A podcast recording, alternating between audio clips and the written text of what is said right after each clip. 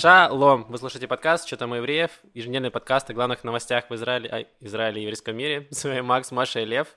Привет. И вы нас не видите, но слышите. И мы все еще живы, несмотря на то, что у нас не было три недели. А сейчас у нас на календаре какое? 10 июня, а это значит, что сегодня четверг. Вот так вот. Эм, Лев, почему ты не с нами? Расскажи нам. Ну, дело в том, что я летал в Россию в отпуск. Это был интересный отпуск, мне нужно было слетать, я два года там не был. Два года с половиной даже скорее.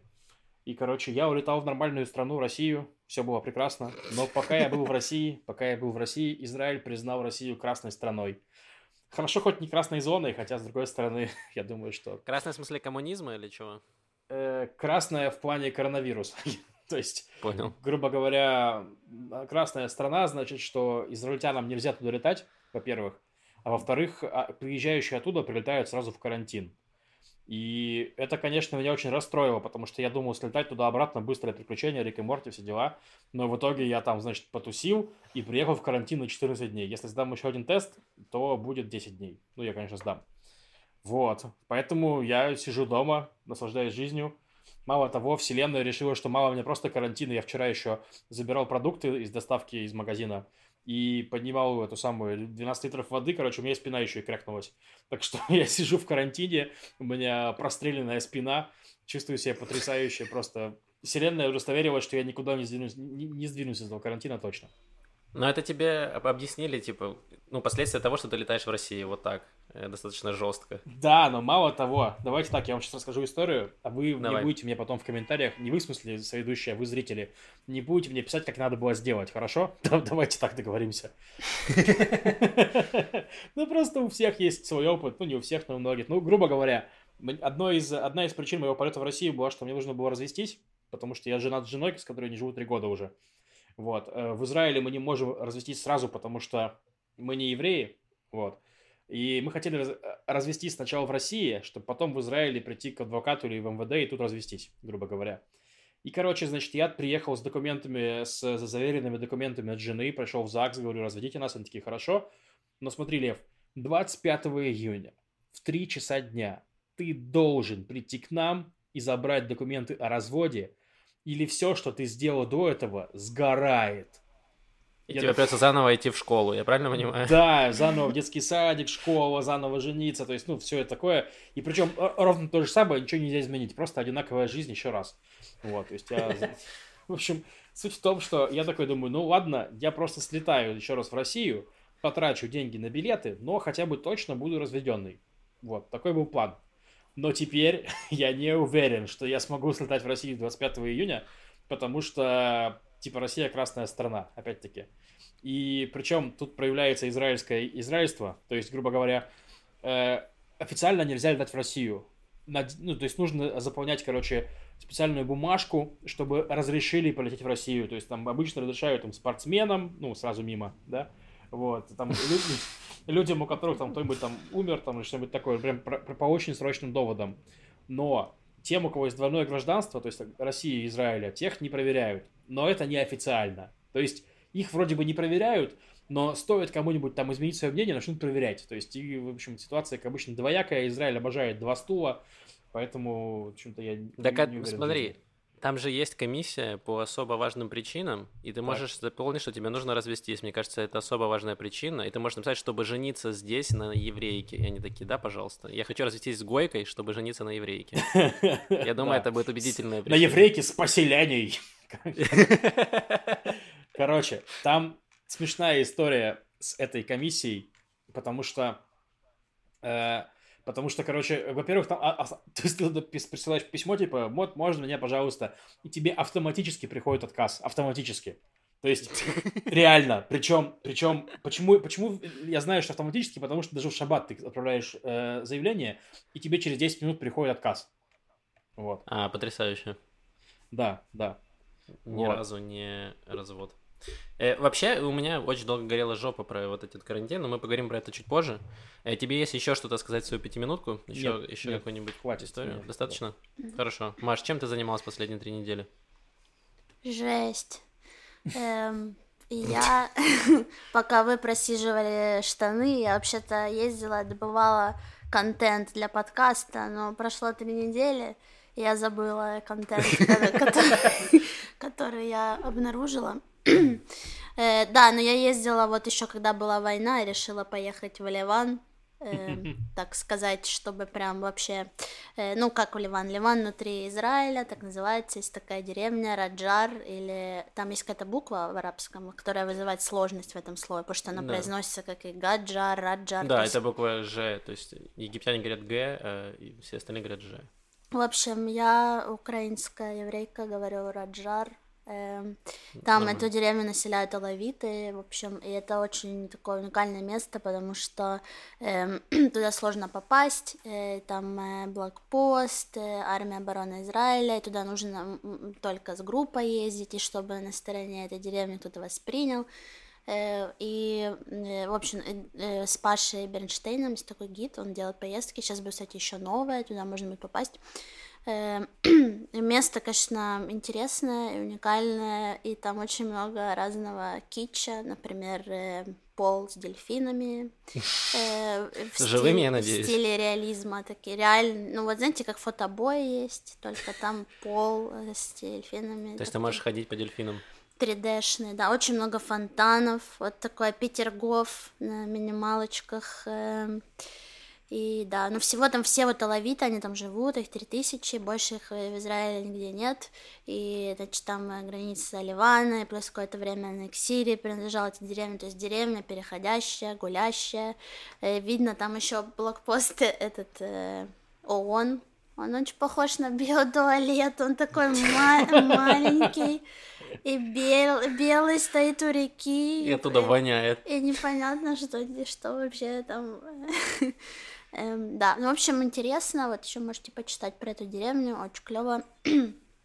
Потом, что э, я делала всякие арт-прогулки. Вот недавно была тоже крупная такая арт-прогулка. Они у меня совершенствуются. Я теперь еще делаю телеграм-чат для всех, кто со мной гуляет который я удаляю потом, то есть это не такой чат, где потом все спамят и что-то там бесполезное обсуждают, там я выкладываю всякие визуальные материалы вспомогательные, чтобы по ходу моего повествования люди могли смотреть картинки, еще всякие.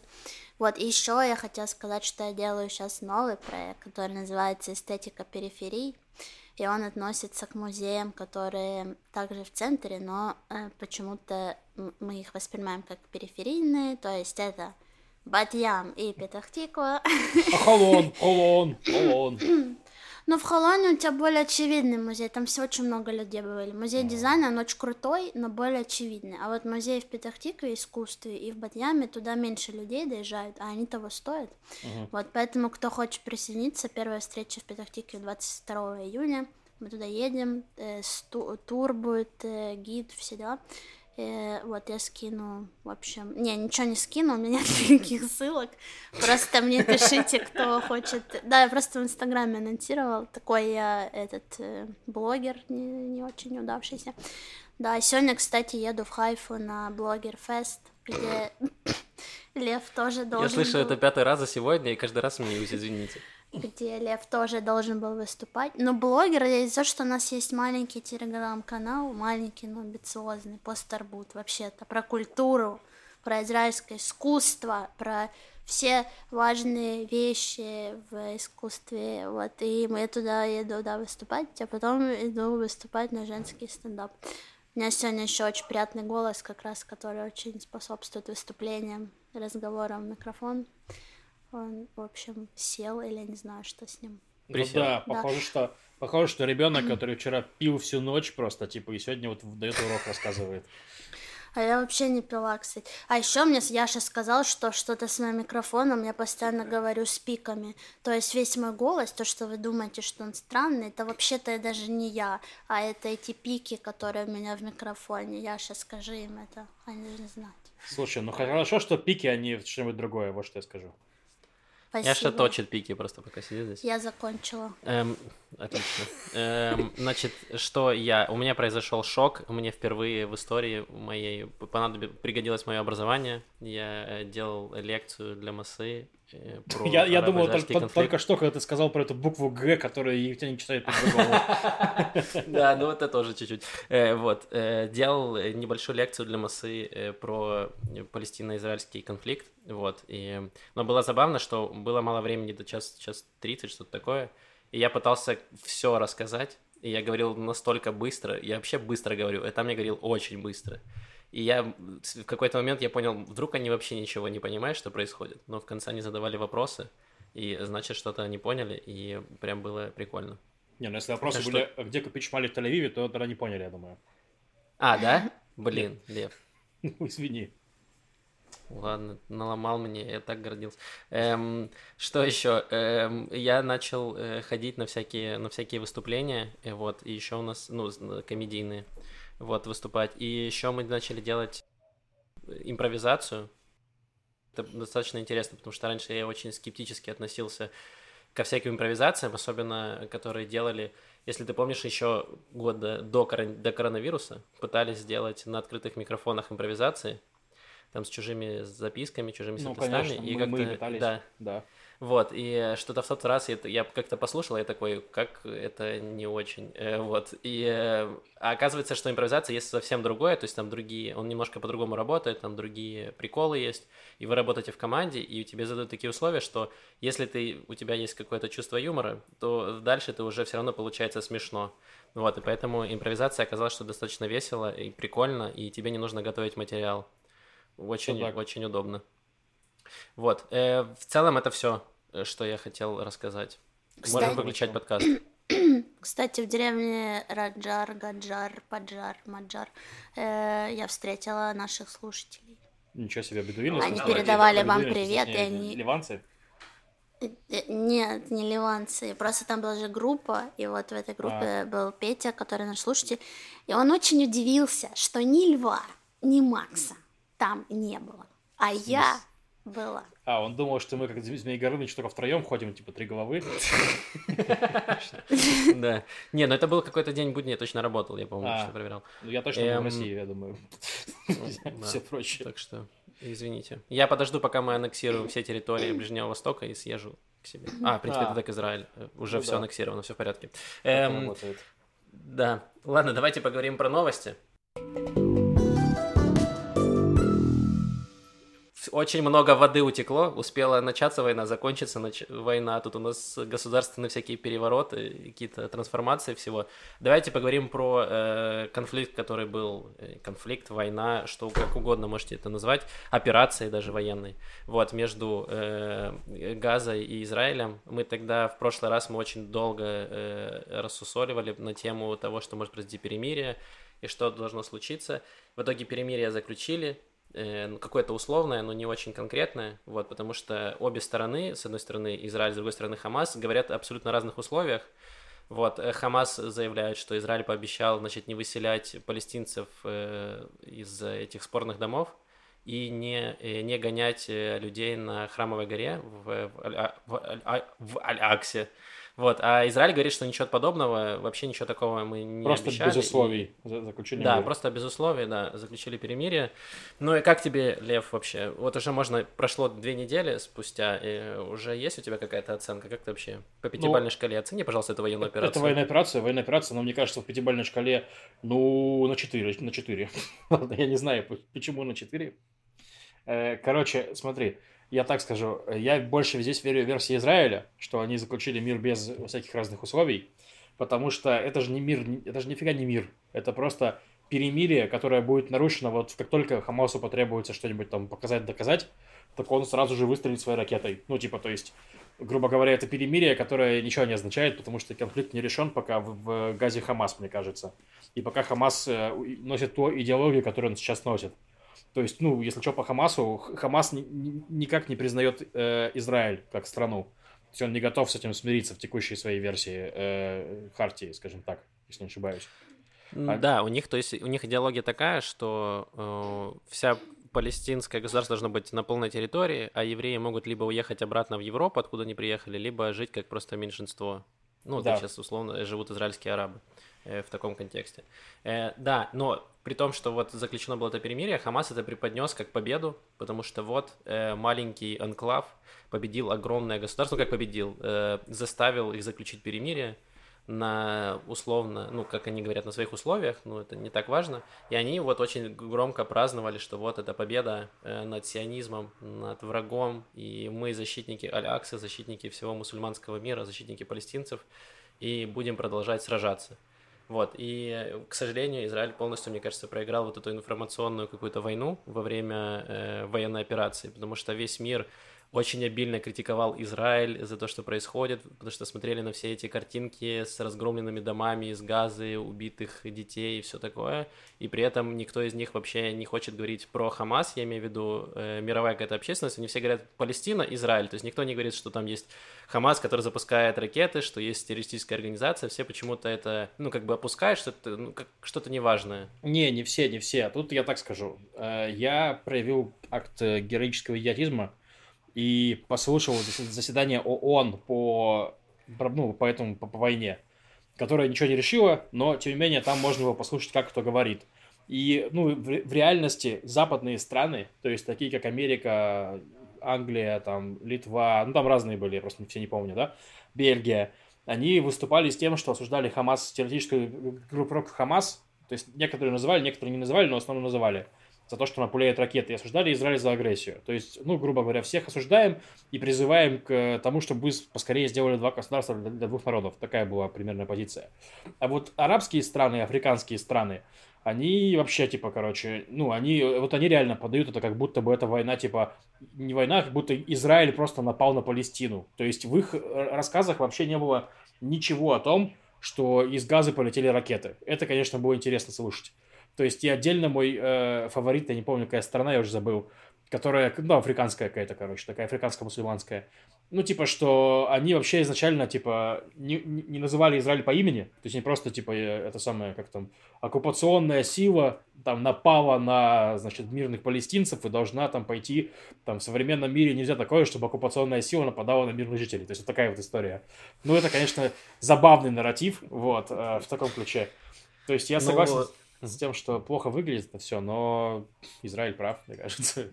Да, забавно, что даже осудил, э, Ким Чен Ын осудил Израиль вот, за нападение на палестинцев, вот, и сказал, что это вообще не демократично, то, что происходит.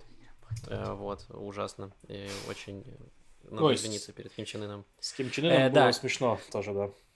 Э, я еще просто не, скорее не про ООН, а скорее про там мировые всякие СМИ, про заголовки, вот то, что идет, допустим, там Нью-Йорк Таймс, такая очень важная газета, они mm-hmm. все подавали там постоянно, что вот Израиль, значит, убивает мирных жителей э, из Газы, по факту там особо без причины, то есть они даже не указывали суть конфликта. И я к этому, ну, как я для себя это объяснял, что для того, чтобы понять причины, нужно разбираться, это нужно много читать, там, изучать конфликт, чем, на чем он основывался, понимать логику того, что происходит, но гораздо проще просто показывать фотки убитых детей и собрать, как говорится, больше лайков, вот, это будет больше, больше читаемости, и не нужно сильно вникать в материал, то есть ты просто написал, что вот с одной стороны из, э, в Израиле пострадало там 10 человек, а с другой стороны в Газе умерло там 200 человек, и люди такие, ну ок, тогда все понятно. Не, ну мне, я, я не знаю, мне интересно почитать Нью-Йорк Таймс, я не читал Нью-Йорк Таймс в это время. Обычно я читаю, мне обычно нормально. Ну да, есть этот bias, я согласен, в смысле, нужно, нужно объяснять.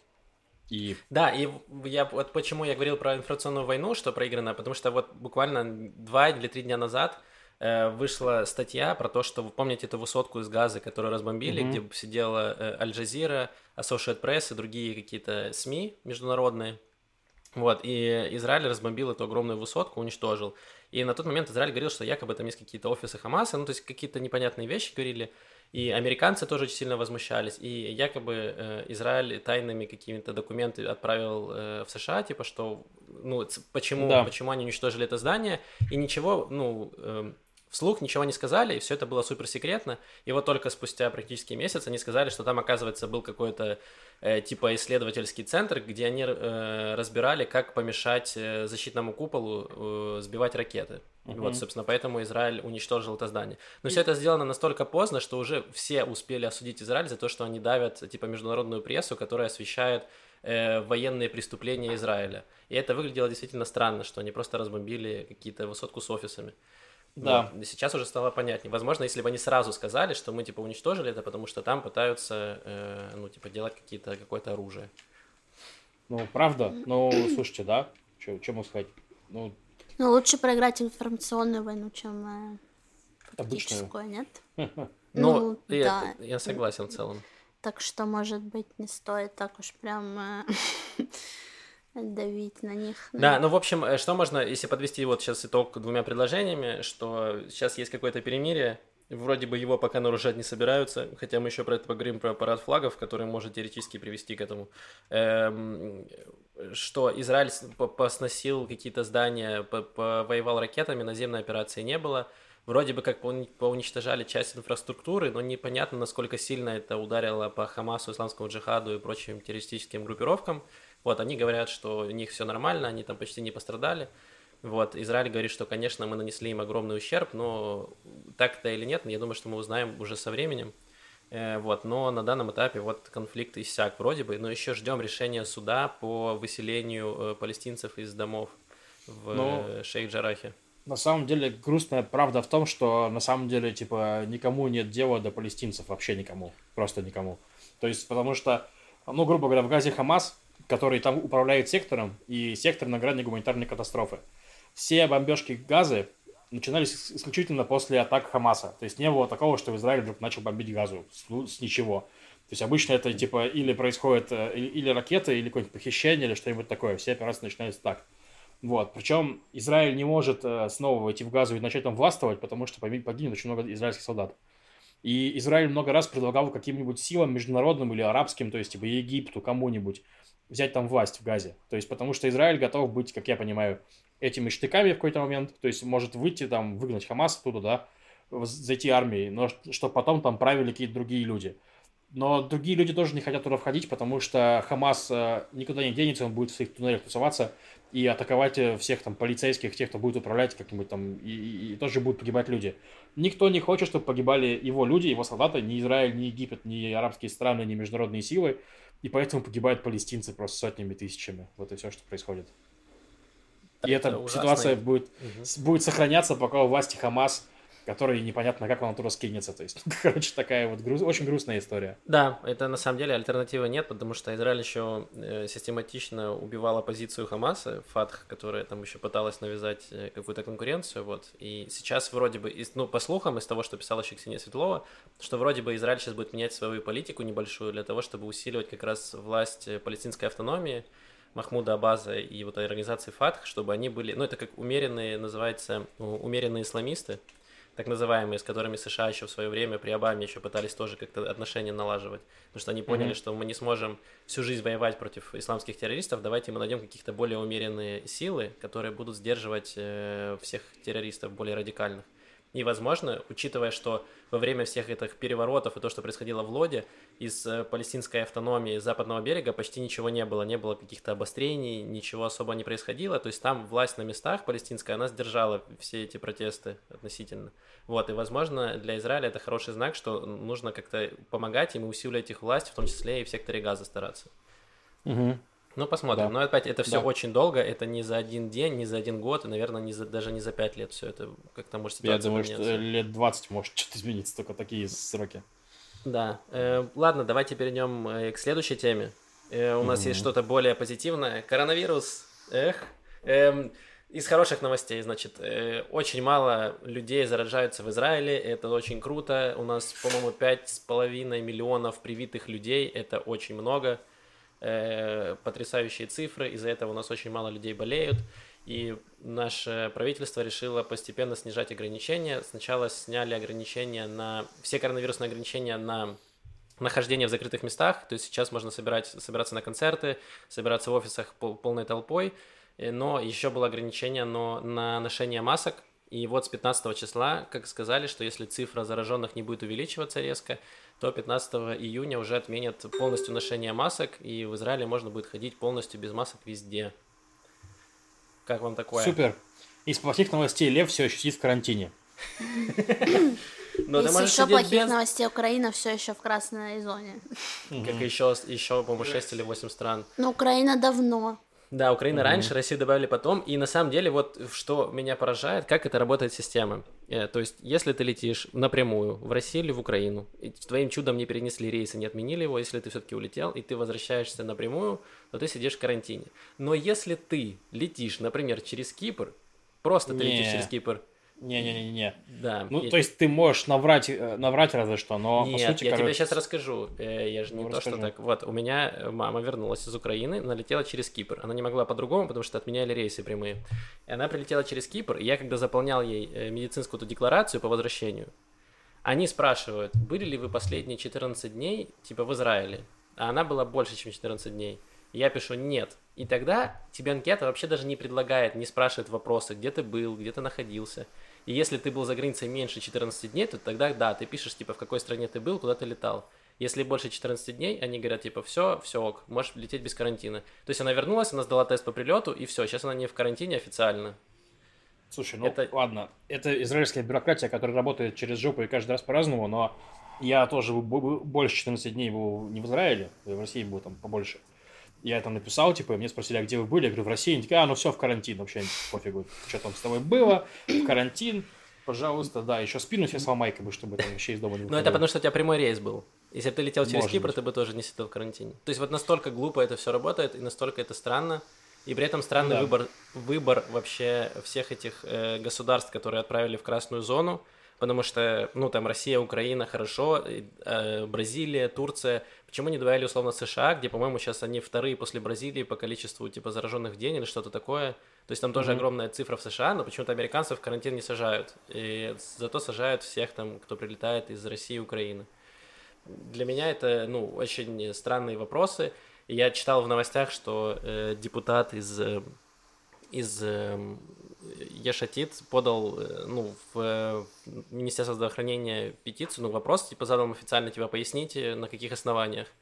И они говорят, ну, у нас там есть какие-то наши внутренние расчеты, какие-то наши внутренние цифры, мы посовещались и решили, что Россия и Украина будут в красной зоне. Вот так вот. Да, всё. и его спрашивают, какие у вас внутренние цифры есть? Он такой, ну, 39 и 16. Какие ваши доказательства? Да, э, да. Эм, приблизительно так все это работает, настолько прозрачно и понятно для всех. Вот, будем надеяться, что через недельку, через две снимут. Это, ну, опять же, непонятно. То есть они каждый раз, с Украиной то же самое было, и они каждый раз продляли это решение. Вот, так что Ну, будем надеяться. У них раз в две недели собирается комиссия, которая решает, кто будет красным, а кто черным, там все дела, вот это все. Каким бы ты Я- хотел быть, Лев? Я бы хотел быть черным, не знаю. Ну, я бы хотел слетать в Россию спокойно. Но я, с другой стороны, сейчас прочитал, что я прилечу, скорее всего, на день и улечу обратно. И, и если меньше 70 чем 72 часа провел в стране красной, то все в порядке. А, да? есть- Неплохо. Да, ну, я, там все странно, там реально я затрудняюсь понять, что происходит вообще в своей жизни. Купи билет через Кипр и не, не парься. Это будет чуть дороже, но меньше Ну, геморроя. Возможно, возможно. Эм, давайте тогда дальше двигаться. Давай. Перейдем к новостям политики. Лев, ты уже чувствуешь вкус выигранного пива? Он уже есть на твоих губах немного? Я вкус выигранного пива, вкус выигранного виски, я просто обложусь алкоголем. Да, у нас с воскресенья будет новый премьер-министр, который не является Бенемином Нетаньягу. Э, это очень- Возможно, давай, это скорее всего, но еще не точно. Ну, слушай, там это прям вот уже, типа... Ну, у них 61 90. голос. Да, слушай, там им не нужно, считать, им нужно меньше. Им нужно больше, чем есть у Ликуда. У Ликуда есть 53, поэтому вообще плевать. Правительство они к присяге приведут 100 пудов. Не-не-не, Как- смотри, как- им же, подожди, там нужно, ну, будет голосование, типа, вы согласны то, чтобы вот было правительство, им нужно брать 61 голос во время этого голосования. Нет, Нет? нет, нет, нет. Им нужно набрать больше, чем те, кто против.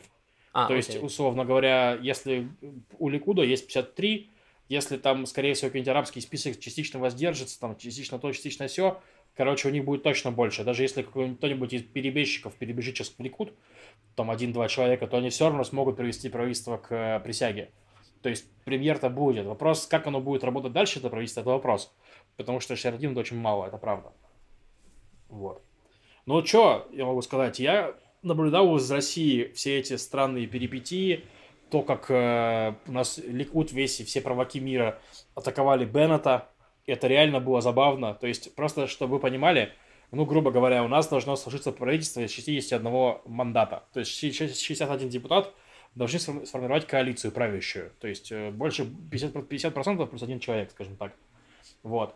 И у нас есть правые партии, и как, есть, есть точнее Ликут, правая партия, и блок Бенемина Нетаньягу, те, кто поддерживает текущего премьера. Но из-за того, что Нетаньягу достаточно конфликтный парень, за последнее время с ним поссорилось много людей, и от его партии откололся Гедеон Сар э, из партии Тиква Хадаша, который против него. И есть партия Емина, Нафтали Беннет, который, значит, он ни рыба, ни мясо, ни с тем, ни с тем. Вот. И, грубо говоря, так вышло, что на выборах э, партии Нетаньягу даже с Еминой не набирали 61 мандат. То есть им нужно было переманить либо Тику Хадашу, либо еще какие-нибудь партии. В итоге они хотели опираться на, на РАМ, это арабская партия, но им другие правые не дали. И в итоге, типа, левые вместе с Беннетом, вместе с партией РАМ с, с, сорганизовали свою коалицию. Вот. И праваки во главе с Нетаньягу на, нападают на Беннета за то, что он вы, выбрал правых, выбрал левых, точнее. И, на мой взгляд, это очень смешно, потому что, типа, ну, как бы Беннет мог выбрать правых, но у них все равно не было правительства.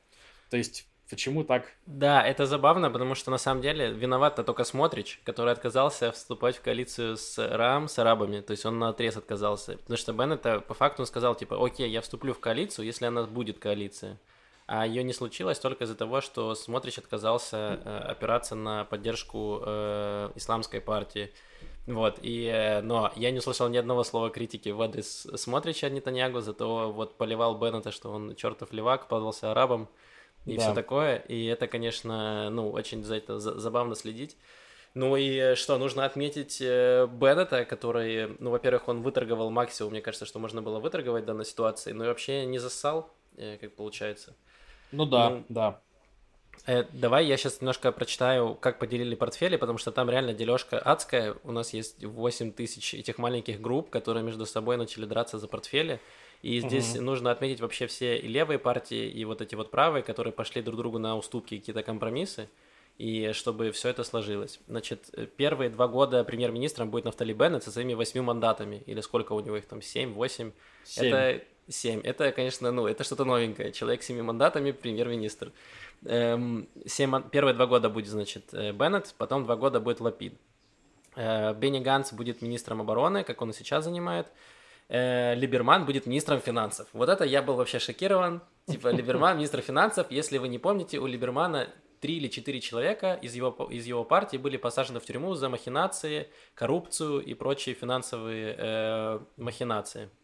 И э, такие, ну, если бы был вопрос, кому вы хотите доверить свои деньги, наверное, последний человек в Израиле это был бы Либерман, вот честно. И плюс они еще получают какую-то финан... э, должность финансовой комиссии, то есть, они, то есть у, у э, Либермана будет вообще полный доступ ко всем деньгам.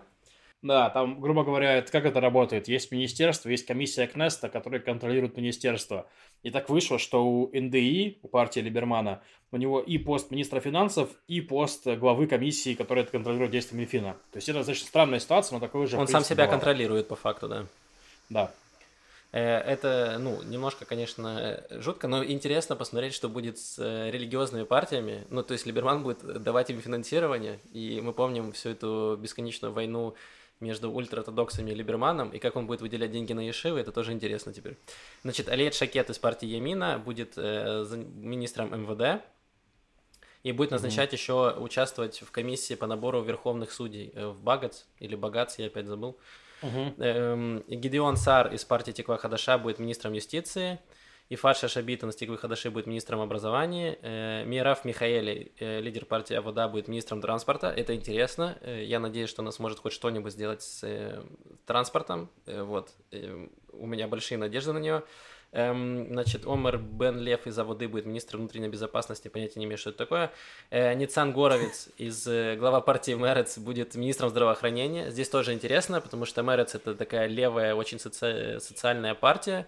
И вот он добрался, получил пост министра, министра здравоохранения, то есть, возможно, тут может быть, могут быть какие-то э, изменения, какие-то реформы в медицине, я надеюсь, у меня есть эта mm-hmm. моя мечта в голове, что, возможно, сделают чуть-чуть лучше что-то. Э, Тамар Замберг из партии Мэрец будет министром экологии. Это тоже клево, потому что Мэрец очень много у них в программе было про экологию, и здесь э, тоже есть надежды на какие-то изменения и улучшение ситуации. Э, все остальное неинтересно, неинтересно. И вот Мансур Аббас из партии РАМ, он будет главой в комиссии внутренних дел Кнессета. Ну, то есть там не очень понятна его должность, но, в общем, он тоже будет принимать решения по поводу э, вопросов безопасности в Израиле. То есть, Нет, как мы знаем... еще, там все логично. Он получает полномочия для безопасности в арабском секторе в основном. То есть, mm-hmm. ну, это, это предлог. Мало того, он там получает еще там в рамках соглашений деньги на инфраструктуру в секторе и там еще на какие-то эти самые там проекты свои в арабском секторе тоже. То есть Аббас, он укрепляет свое лидерство среди израильских арабов. То есть в этом плане нормально. Ну и на самом деле из этого правительства, ну, реально интересно, потому что насколько они супер разные чуваки все. То есть, чтобы вы понимали, то есть там типа есть э, Беннет, религиозный сионист, есть э, Ар, э, этот самый Мансур Аббас, исламист, есть Ницан Горовиц, открытый гей, есть Мерав Михаэли, там, феминистка. Горовиц то есть не есть... гей. Извини. Нет разве? Нет. Sorry, Просто за партию Мерец, а, которая а, отдельно поддерживает извините. ЛГБТ. Тогда простите, короче, я перепутал. Там, мне кажется, есть открытый гей в правительстве. Ладно, неважно. Охана, Но суть да. в том, что... А, нет, Ахана сейчас. Короче, суть в том, что очень-очень-очень разные люди, и посмотрим, что из этого получится. Но я бы ожидал немногого. Скажем так, если они смогут принять бюджет по своему проекту, они должны принять бюджет на два года в течение 140 дней с момента собрания коалиции, то есть там к осени, к ноябрю. Вот. Если они сделают это, то уже будет просто респектище. Потому что они максимально разные, у них максимально разные взгляды, и плюс оппозиция в лице Ликуда будет их яростно-яростно атаковать, яростно троллить и стараться, чтобы их там развалить. То есть они будут подавать разные правые законопроекты, которые всю жизнь не могли провести сами, чтобы, типа, смотрите, они отклонили наш законопроект. Вот, э, так что, короче, это будет сложное, сложное время. Э, я надеюсь, что они справятся, я надеюсь, что они просуществуют хотя бы годика три в тихом темпе, ничего особо не меняя в Израиле, скажем так, только разруливая экономику. Но это мои надежды, понятно, скорее всего, все пойдет по одному месту гораздо раньше. Погодите, да. а культура? А, культура останется тот же самый э, министр из э, Кахоль Лаван, который сейчас, он останется у руля. Я забыл его имя. Вот, но Всем точно из Кахоль Лаван. И да. еще, ну, отдельно, отдельно скажу, что Лапид, э, Яир Лапид, который формировал эту коалицию, глава партии Ешатит, он очень сильно хотел сделать коалицию из 18 министров, потому что, говорит, раздутое правительство это плохо. Но немножко не удалось. В итоге коалиция из 28 министров и замминистров. вот. Ну, мы, э, Я ну, мы понимаем, почему. Ну... ну, то есть было 34, стало 28. Скажем так, 28 ближе к 34, чем к 18. Поэтому желаю Лапиду еще дальше стараться. В общем, да, но на самом деле тут же, ну, это же очень смешно. Новость про э, партию Емина, у которой всего 7 мандатов, и один из них, я забыл имя этого человека, который не хотел поддерживать э, коалицию, которая будет вместе там э, с Лапидом, то есть типа левую коалицию. И он сказал, типа, я уйду из Кнессета. Но как только ему пообещали министерский пост, он такой, да, все нормально. Беннет, типа, наш премьер, все хорошо, я согласен, клево, поехали. То угу. есть вот так вот все работает. Если ты не даешь человеку какой-то пост, даже несмотря на то, что он там какой-нибудь седьмой номер в э, одной из самых маленьких партий, и все равно он может для себя требовать каких-то условий. Вот, и в этом плане, конечно, огромный респект э, э, Лапиду и партии э, Ешатит, которая самая большая партия из тех, которые будут в коалиции. Они пошли просто на огромные-огромные уступки и не стали требовать там для себя всех, всех на свете постов. Вот, и пришлось вот раздавать посты всем маленьким партиям, чтобы они согласились войти в эту коалицию. Да, вот и давайте еще скажу. Кроме, кроме этого, наша новая коалиция собирается принять несколько политических законов, которые, значит, изменяют немножко нашу избирательную систему политическую. То есть, во-первых, они ограничат э, срок службы премьер-министра 8, 8 годами. То есть, там э, пока что обсуждается формат законопроекта, то есть либо, либо 8 лет только, либо 8 лет, потом пауза 4 года и снова там сколько хочешь, то есть, ну, в таком ключе. Вот. Это типа законопроект, который такой назрел. Э, интересно, как он будет. В этом плане смешно, что Нетаньягу его... Нетаньягу написал в Твиттере, что это законопроект типа или Нетаньягу, или Ликут, я не помню. Типа, что законопроект, как в Иране, как в Северной Корее, там ужасно, в смысле, в таком духе. Да-да-да, что это иранский закон. Да. да, то, что в других странах, типа там США и прочих, э, есть тоже ограничения на срок лидера, типа, у власти, это не важно. И смешно, что ему ответили из Северной Кореи, типа, очень грубо, типа, что Нетаньягу идиот, Типа он не знает, что наш Ким Чен Ын каждый раз избирается. Это, конечно, просто панчлайн года. Вот. Короче, я хотел сказать, что и еще, кроме этого, они хотят сделать так, чтобы, грубо говоря, Там сейчас есть такая, такая, такое правило раскола партии, что можно выделиться в отдельную фракцию. Ну, то есть есть партия, в рамках mm-hmm. партии есть фракции. И что нужно делать фракцию только минимум треть, треть от э, этого числа людей в партии. То есть, условно говоря, из Ликуда может от, от, отколоться только 10 человек. Вот. То есть, типа, это я, хорошо я, или плохо? Ну, то есть, это, наверное, хорошо, что оно сдерживает от совсем уже Ну вот, это, это текущее сейчас. А они хотят уменьшить, они uh-huh. хотят сделать так, чтобы можно было отколоться на 4, ну, то есть, минимальный размер откалывания 4 человека. Вот, и это мне не uh-huh. нравится. Потому да, что как раз таки вот очень бесит, что типа ты проголосовал за, за одну партию, типа как Оля Ван, а она развалилась на две, и у нее половина вошла в одну, половина в другую. То есть, ну, типа, это, конечно, очень сильно раздражает. Вот. И они хотят, они просто для чего это делают, чтобы можно было Ликуд попилить особенно. То есть, типа, чтобы из Ликуда могло отколоться там 4 человека, перейти к ним, чтобы они прогнали рам исламистов и зажили своей там жизнью в таком ключе. Но мне кажется, что это вот не то, что нужно. Посмотрим, Мне кажется, это может закончиться обратной ситуацией, когда часть людей просто перебежит туда, в сторону Ликуда и той движухи. И в смысле, вот, кто, кто, кто? Нет, ну, не знаю, там, ну, может, кто-то, опять же, там, из Емины кто-то передумает, Шакет передумает, еще кто-нибудь передумает. Так это ну, не мешает есть... им сейчас. Не-не-не, им сейчас это не мешает, они могут передумать прямо сейчас, типа. Ну, Проблема... Да, не, ну ладно, неважно. Суть в том, что это, это, типа, еще может усилить фрагментарность нашей политики, и это не очень хорошо. Я согласен. Ну, будем посмотреть, то есть уже на следующем, следующем подкасте уже наверняка либо это правительство придет к присяге, либо у нас будут новые выборы, что-то произойдет. Угу. Эм, да, давайте двигаться дальше. И последняя политическая новость на сегодня – это то, что текущее правительство Бенемина Нетаньягу подложило такую крепкую свинью новому правительству с этим чертовым парадом флагов, который уже, наверное, достал всех, кто вообще следит за новостями. Что угу. такое парад флагов? Значит, на День Иерусалима была такая традиция – когда израильтяне идут с флагами Израиля и делают э, такое церемониальное шествие вокруг всего старого города, вокруг всего там Иерусалима, и в том числе вокруг квар... Э, арабских кварталов, где живут арабы, которые вообще не фанаты израильских флагов у себя на улицах. Вот. И, и во многом это спровоцировало еще... Э, новости об этом уже спровоцировали насилие, и это еще не было парада этого. И сейчас активно правые очень сильно топят, что это типа наша, наша страна, Иерусалим наша столица, и никто не имеет права нам указывать, где мы можем ходить со своими флагами, а где не можем.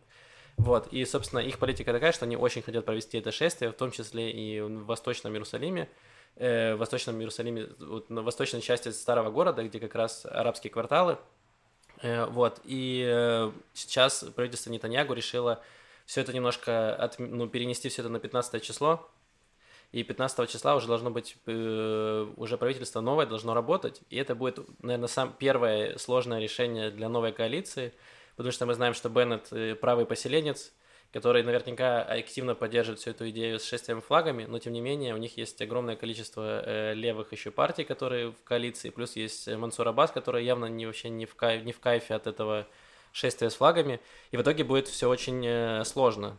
Что ты думаешь, Лев?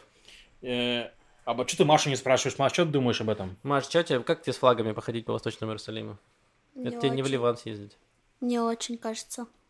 Эти, ну, мне кажется, еще все вообще не отошли и от войны. Но я такой с позиции, давайте гражданской. Я не политик, да, вы знаете, угу. что я, ну, такая девочка-припевочка. Эм... Мария Малах, девочка. Девочка-припевочка. Э, да, и, но мне кажется, что это слишком как-то не очень э, хорошая идея. Еще не совсем э, от войны отошли, еще не, не люди не успокоились, мне кажется еще начиная с короны. И вообще я э, такой придерживаюсь мнения, что много, ну, та агрессия, да, то, что я говорила в прошлом подкасте, которая волной окатила и смешанные города, и вообще все, что там было в яме и так далее, это еще то, что люди не выдохнули даже после короны, карантинов, и очень много психологических э, э, последствий у всех этих событий для людей. И вот эти парады с флагами, э, как, ну, звучит как такая еще провокация э, и лишний раз э, Эм, возможность для каких-то стычек, ну, мне так видится. Ну, я давайте побуду немножко адвокатом провоков, потому что меня обвиняют, что я чертов левак, э, берегов не вижу уже. Э, в чем позиция людей, которые хотят провести этот парад? Потому что одно из угроз Хамаса было, что вот никаких там парадов э, в Восточном Иерусалиме, и это говорят, что типа вот Хамас опять может начать обстрелы. И э, э, люди, которые хотят идти с этими флагами, они говорят следующее, что мы не можем допустить того, чтобы Хамас диктовал нам, что мы можем делать, а что нет в нашей собственной стране, в нашем, в нашем городе. То есть это как раз то, чего добиваются террористические организации, они запугивают людей. То есть они дают им какие-то условия, что ты можешь делать, а что нет. И во многом они говорят, что мы не можем этого допустить, иначе это будет полная тогда победа Хамаса, раз они могут диктовать нам, э, где мы можем устраивать шествия, а где мы не можем. И в этом плане, ну, я для себя вижу в этом логику, это все очень логично. Возможно, стоит немножко это повременить с этим и перенести. Но э, тоже просто говорить, что нет, мы не будем этого проводить вообще, только потому что вот мы боимся, что Хамас опять начнет стрелять ракетами, это тоже очень плохая, э, плохая позиция, как мне кажется. Смотрите, я вам сейчас все объясню по-царски. Конечно, э, граждане Израиля могут собираться с флагами, без флагов, там, где хотят, мирно, без оружия, должны иметь провести шествие по территории Израиля. Вот. Восточный Иерусалим сейчас территория Израиля, он ее аннексировал. Вот. Соответственно, типа, они могут там ходить. Арабские граждане Израиля тоже могут устраивать шествия с какими-нибудь флагами по, по Иерусалиму, если это будет происходить мирно, без оружия, то есть должны ходить спокойно. Это первое. Единственное, что кто решает, может, может ли быть обеспечена безопасность э, всего этого дела, полиция. И полиция попросила повременить. Вот. И, грубо говоря, или повременить, или перенести немножко, значит, шествие, там, чтобы хотя бы не через Шхемские ворота проводить, проходить.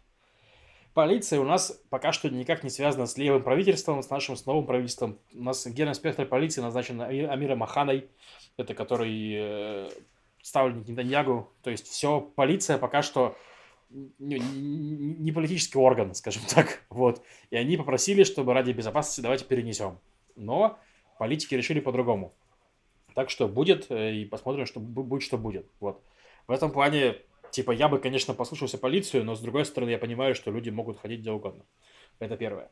Второе, то, что ты говоришь, что правительство Нетаньягу, значит, приняло это решение, что подложить свинью, с этим я не совсем согласен, потому что у нас в правительство Нетаньягу сейчас входит Бенни Ганс, и у Бенни Ганса, если что, там право вето. То есть, типа, они не могут принять решение, если Ганс не согласен.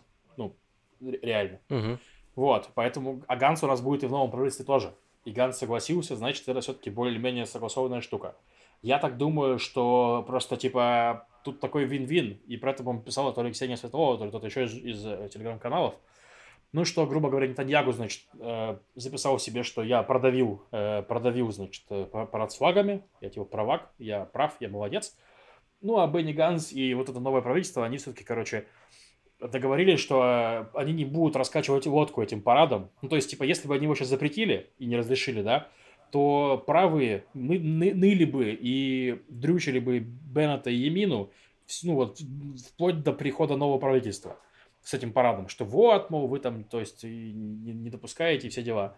Таким образом, э, типа, эти парад разрешили, они молодцы, эти должны будут обеспечить безопасность и тоже стать молодцами. Ну, грубо говоря, примерно такая история. То, что может быть обострение, конечно, может быть, но опять-таки я, я вот здесь смотрю так, то есть, что пока там Хамас, обострения будут в любом случае. И здесь я как раз-таки с теми ребятами, вот как ты сказал, что типа мы не можем делать так, чтобы нам Хамас диктовал, что нам делать, как нам жить. Ну, то есть я считаю, что мы не, не можем так находиться, потому что, ну, иначе мы реально... Кто, кто у нас главный, елки-палки, в стране? Это мы, типа, или Хамас? То есть я, как вы знаете, левак еще тот в плане там прав граждан израильских арабов, в плане того, что нужно ограничивать строительство поселений, что это ненужная вещь совершенно для Израиля. То есть я, у меня много таких взглядов, но здесь я конкретно в том, что нельзя дать Хамасу над нами власть в этом плане. Вот. Но повременить можно. Можно, но опять-таки зачем? В смысле, почему, почему мы должны временить, если парад хотим сделать? Ну, не понимаю. Это как знаешь, ну то есть типа, что как феминизм, что женщина там есть феминизм, типа, удобный мужчинам, удобный мужчинам феминизм, типа, что там какой-нибудь такой, типа, мягкий, либеральный и прочее. А есть радикальный, Откуда жесткий ты сейчас феминизм. это то есть- достал вообще? Я к тому, что, типа, феминистки сами решают, какой у них будет феминизм, радикальный, либеральный, или какой, они хотят, в смысле, вот. Здесь такая же история, то есть... нам- у Нет, да, но мне кажется, что люди сами не в адеквате еще с обеих сторон, если честно. Вот, ну, в чем мой концерн единственный. С этим Но я, я дум- согласен, но... тут- они, я, я- я- с этим я согласен, но я думаю, что они были не в адеквате и до этого. И через месяц они тоже будут не в адеквате, так что тут я не знаю. А давайте мы тогда плавно перейдем, я объясню, почему. Я думаю, что парад не будет переносить, он состоится, может быть, в каких-то ограничениях, э, потому что у нас будет другой парад скоро. Прайд-парад, который Ей. уже проходит, уже, он уже прошел в Иерусалиме. А Нельзя Да. объединить просто два, Два. Гей-парад с флагами Израиля. убить двух зайцев, удобно. Да-да-да, я думаю, что в Восточном Иерусалиме арабы тоже очень любят геев, как известно в ис- в А исламе. кто диктует нам, извините, как нам, э, с кем нам спать? А и как- вообще-то это хорошая идея. Пусть Хамас стреляет по геям. Представьте, как европейские страны будут дальше реагировать на это. Что они скажут? Что, типа, э, еврейское государство, значит, э, воюет палестинцев, но мы воюем не потому, что мы, мы сионисты, чертова, а мы защищаем права ЛГБТ вообще-то. Отстаиваем Идеально, его. Идеально. Мне Gay кажется, что shield. это... Да, да, да. Мне Щит кажется, из геев. Мне кажется, что геи победят вот эту всю ислам, ну, типа, хамасскую пропаганду вообще изи. Э, Мне кажется, это хорошая идея, Маш. То есть, Э, грубо задумайся говоря, Хамас, карьере. Хамас устанавливает свои ракетницы, Хамас устанавливает свои ракетницы в детских садах и зонах, где живут дети, чтобы дети погибали, чтобы потом про это ныть в общественном, значит, медиа, да. А Израиль должен дома в Ашкелоне э, декорировать геями, да? Показывают, да, эти картинки, как геи бегут просто в бомбоубежище в своих нарядах, на каблуках, им неудобно, они падают, ломают себе ноги. И мы такие, вы, хоть, вы вот этого хотите? Вы этого добиваете? И здесь будет хороший батл, да, геи против детей, кто победит. Я ставлю на геев, вообще за В геев. смысле, кто, топил. к- чьи смерти вызовут больше батхерк, в смысле, на Западе ты про это говоришь? Ну, я, такой, такой подкаст, да, ну давай считать, хорошо. Сейчас Лев должен еще про феминисток добавить. Но тут феминистки решают, на самом деле, на чью чашу весов встать, и это перевернется все это. Вот, это, это грустная история, такой вот у нас подкаст теперь. Не, ну Э, еще на самом да. деле я так, кстати, вот еще за- забавно, я просто теперь я подписался на много правых каналов в Телеграме, вот, э, я пытаюсь э, разобраться, кто является правым активистом, а кто является ликудни- ли- ликудниковским блогером, потому что вот реально у меня есть не- такое огромное впечатление, что несколько телеграм-каналов больших, они прям что-то получают, потому что они прям мочат, когда нужно, по, по- по нужным этим самым линиям атаки и прочим, а остальные больше так бугуртят. Короче, разбираюсь там в сортах, и там чувак написал, типа, вот он писал про парад, значит, гордости и парад с флагами, ну и он упомянул, например, то, что вот, мол, а, на параде, на параде гордости обычно палестинские флаги. И это, конечно, меня очень выбесило, потому что, ну, разумеется, есть вот эта всякая странная западная штука, типа queers for Palestine, типа квиры за Палестину, да? Но Мгм. наш, наши местные геи, в смысле люди ЛГБТ, из ЛГБТ-тусовки, естественно, из этого комьюнити, да, они гораздо лучше понимают ситуацию, ну, ну, нашу с, с Хамасом, то есть, типа, что здесь не так, не, не так однозначно, что не, не Палестина и Израиль, а Хамас есть еще, которые враги там в таком ключе. И на прайд-парадах в Иерусалиме и в Тель-Авиве нет палестинских флагов, это вообще не про то. Вот. И то есть вот это вот, короче, замазывание, типа, наших честных израильских геев в этой вот странной движухе за Палестину, оно меня выбесило, конечно. Да, при том, что мы знаем, что права э, геев э, в Палестине, особенно в Газе, прямо вообще не сахар, Да их убивают нахрен, да, стран. что это жесть. Да, то есть э, тут явно я не видел здесь прям геев, которые с флагами Палестины бегали, такие, о, класс, хочу тоже в Палестину. Не, Да, не, да, не да. встречал, не встречал. Э, ладно, давайте тогда поговорим про что-то более интересное, про яйцо в говне. Лев, твой выход. Слушайте, ну я решил, что нужно разбавить э, новости выпуски чем-то интересным по-настоящему. Вот не вот это вот дреснёй Чем-то политику. Да, короче, археологи нашли яйцо куриное, которому тысяча лет, и оно целое было. Вот. И то есть это очень такая прям интересная находка, потому что редко находят целые яйца. Обычно находили фрагменты скорлупы. На это яйцо оно уцелело, потому что э, лежало в человеческих э, и- неч- нечистотах, скажем так.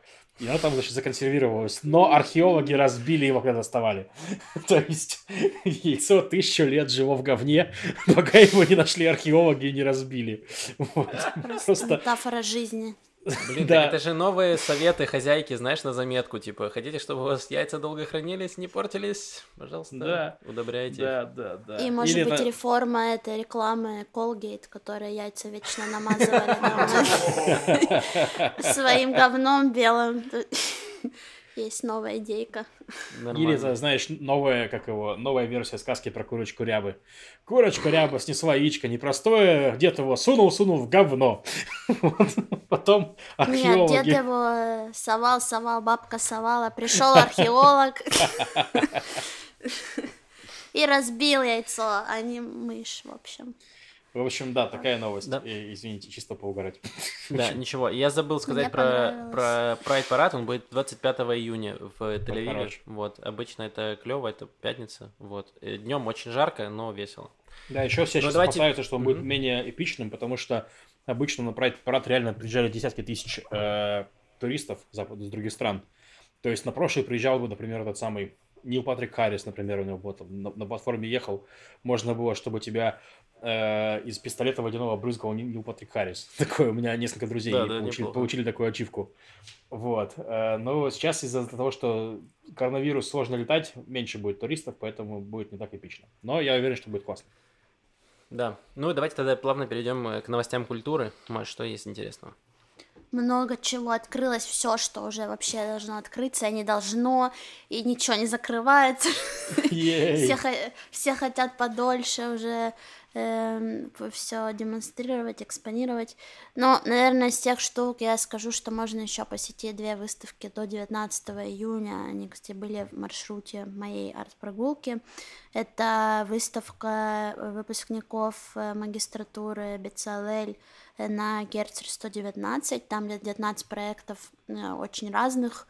Эм, классно, конечно, ходить со мной, когда я все рассказываю, потому что я общалась с этими художниками, и, ну или хотя бы почитайте, потому что э, круто, когда понимаешь, о чем там. Там есть такая глина, которая дышит, она прям, ты, то есть, э, ты заходишь, ну, кажется, месиво из глины, и- но если ты чуть там задержишься и еще посмотришь на эту глину, то она ну, дышит, то есть там внутри механизм, и она прям двигается, как, ну, в общем, сама работа называется дыхание. В общем, много интересных ништяков, если там внимательно чуть-чуть сосредоточиться. И прямо через дорогу, вот вы идете на Герц 119, через дорогу есть Герц 142, и там проходит выставка сольная э, такого молодого художника израильского Хена Фламенбаума. Тоже у меня в рамках прогулки была с ним встреча, э, очень интересный художник и выпускник уже Бецалеля, получается, год тому назад, что его работы в Иерусалиме видела в Академии. Тоже recommended. И еще готовят большую выставку для тех, кто любит всякие исторические вещи про Израиль и про город э, Тель-Авив э, в Бейт-Аир. Это первая мэрия Тель-Авива на площади Бялик. Э, будет новая выставка, которая полностью посвящена э, району Керема Тейманим, который находится возле Шука Кармель. Э, И там они собирают прям на такое, наверное, антропологическое еще исследование, то есть всякие какие-то экспонаты и разные интервью э, с жителями. То есть тоже должно быть интересно. Проект выглядит масштабным. Еще хочу сказать про акцию одну клевую. Ее давно не делали, мне кажется, больше двух лет. Но я когда только приехала в Израиль, я прям любила этот фестиваль. Он называется, ну, как фестиваль открытых домов. Э, Он проходит, если я сейчас не ошибаюсь, 17 по 19 июня. Э, Есть сайт проекта, и там есть карта, маршрут с точками всяких э, крутых архитектурных э, зданий, куда можно будет попасть в рамках этих трех дней. И там это всякие дизайнерские студии, квартиры, это всякий там Баухаус, как обычно. Очень много локаций интересных, студии художников тоже. Э, Можно там зависнуть, и, как я советую, в общем, просто изучить сайт, э, выбрать локации, куда вот вы хотите прям попасть, и составить такой себе маршрут, чтобы удобно э, передвигаться между теми местами, которые вам было бы интересно посмотреть изнутри. И, наверное, еще скажу про одну выставку напоследок. Открывается 17 июня выставка художника Орена Фишера. Он такой достаточно известный э, уже художник здесь. Его Сотби представляли его э, э, работы интересы. И откроется у него сольная выставка на Ротшильд 6. И, честно, я даже не могу сказать, что именно там за галерея. Я не очень поняла. То есть, ну, в локации написано Ротшильд 6. Эм, вот, сольная выставка Орена Фишера. Все ссылки я оставлю. Э, Приходите на арт-прогулки. э, Следите, да, в Инстаграме, где я их анонсирую. И, и кто хочет со мной в музей Петахтиква, он правда клевый, то пишите мне. И музей Батияма будет в июле, но у меня пока нет конкретной даты, они еще должны открыть выставку этого. Так что я сама жду. Вот, все. Супер. Спасибо. Мгм. Мы Да, оставим ссылку на Машин Инстаграм, куда вы можете ей написать. да. Давай, типа, от- поотвечаем на вопросы, Лев. А, конечно, да. Спасибо огромное нашим зрителям и всем, кто пишет вопросы. У нас есть специальная форма, где можно анони- анонимно задать вопросы, мы на него точно ответим. Ну, и есть комментарии, где можно написать комментарии, на них мы ответим не точно. Ну, так просто получается. Давайте так. Э, в форме только один комментарий новый. Ребят, вы огонь, замечательный выпуск, спасибо. Спасибо огромное, просто мед читать такие приятно. комментарии. Спасибо за Да. поддержку. Я открываю YouTube. Так, Там наверняка будет много, и связано Нет. с тем, что нас давно не было. Нет, нет, много? на самом деле всем плевать, Максим, что нас не было, так что... А, да, все, Перестань. тогда все в порядке. Э, Спасибо, вер- ребята, вы лучшие. Там очень хороший комментарий, мне очень нравится. Вероятно, если бы я встретил Максима, я бы не узнал его, глядя в лицо, потому что знаю его только в профиле. Кажется, со мной то же самое бы произошло. Возможно. Да, только Лев у нас э, в 3D. э, вот, нормально. Ну, ты Эм. попробуй меня запихать в 2D, я слишком объемный. Давай признаю. Да-да-да.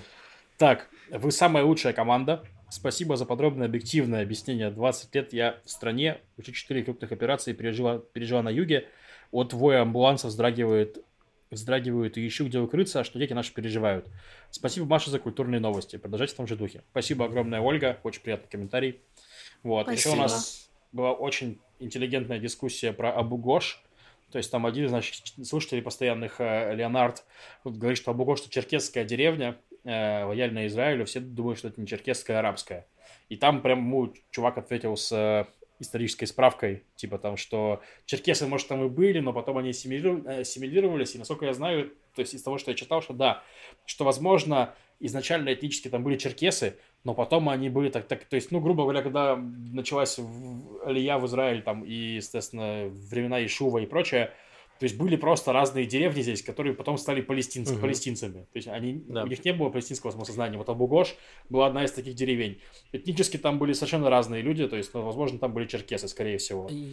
Я не Вот. видел эту дискуссию, пропустил, но я могу сказать, что я делал э, семинар э, от Мыши Хауса, и мы ездили как раз в черкесскую деревню, которая именно черкесская. И мы общались с черкесами непосредственно, которые идентифицируют себя как черкесами, черкесы. Вот, и они не говорили, что Абугош это черкесская деревня, то есть они, вот, мы были, я забыл, как она называется, она не находится рядом с Абугош, и они говорят, что вот у них есть единственная, по сути, черкесская деревня, там еще одна есть небольшая, вот, и про Абугош они ни слова не говорили, но мы говорили про город Черкасы достаточно много, что забавно. Черкасы город в, в Украине, который и там реально когда-то жили давно черкесы. Вот. А в основном черкесы сейчас живут в Иордании, там их много достаточно. А, Богош крутой хумус. Да, Да. это знают все. Ладно. Ну, Ладно. в общем-то, все, больше таких значимых вопросов нету. Эм, ну, отлично. Тогда скажем большое спасибо патронам, которые поддерживают Да. нас, даже несмотря на то, что нас давно не было. Э, спасибо большое всем зрителям э, за поддержку, за очень приятные комментарии. Мы надеемся, что мы сейчас, вот Лев выйдет из карантина, мы вернемся в прежний ритм, Мгм. начнем делать какие-то штуки, плюс сняли ограничения полностью, теперь мы можем планировать какие-то э, специальные выпуски, специальных гостей, возможно, люди смогут приезжать к нам из-за границы, и мы сможем приглашать э, загр- заморских гостей, вот, Э, поэтому планов много, надеемся, что нам хватит сил, и мы все сделаем. Да. Спасибо большое. Э, Спасибо. Пока. Да, к сожалению, да, этот выпуск будет без видео, следующий, может быть, будет с видео, мы надеемся. С вами был Макс, Маша и Лев, и услышимся когда-нибудь. Будем надеяться, что приблизительно через неделю плюс-минус. Да. Все, Пока. Пока. Точно, пока. Пока.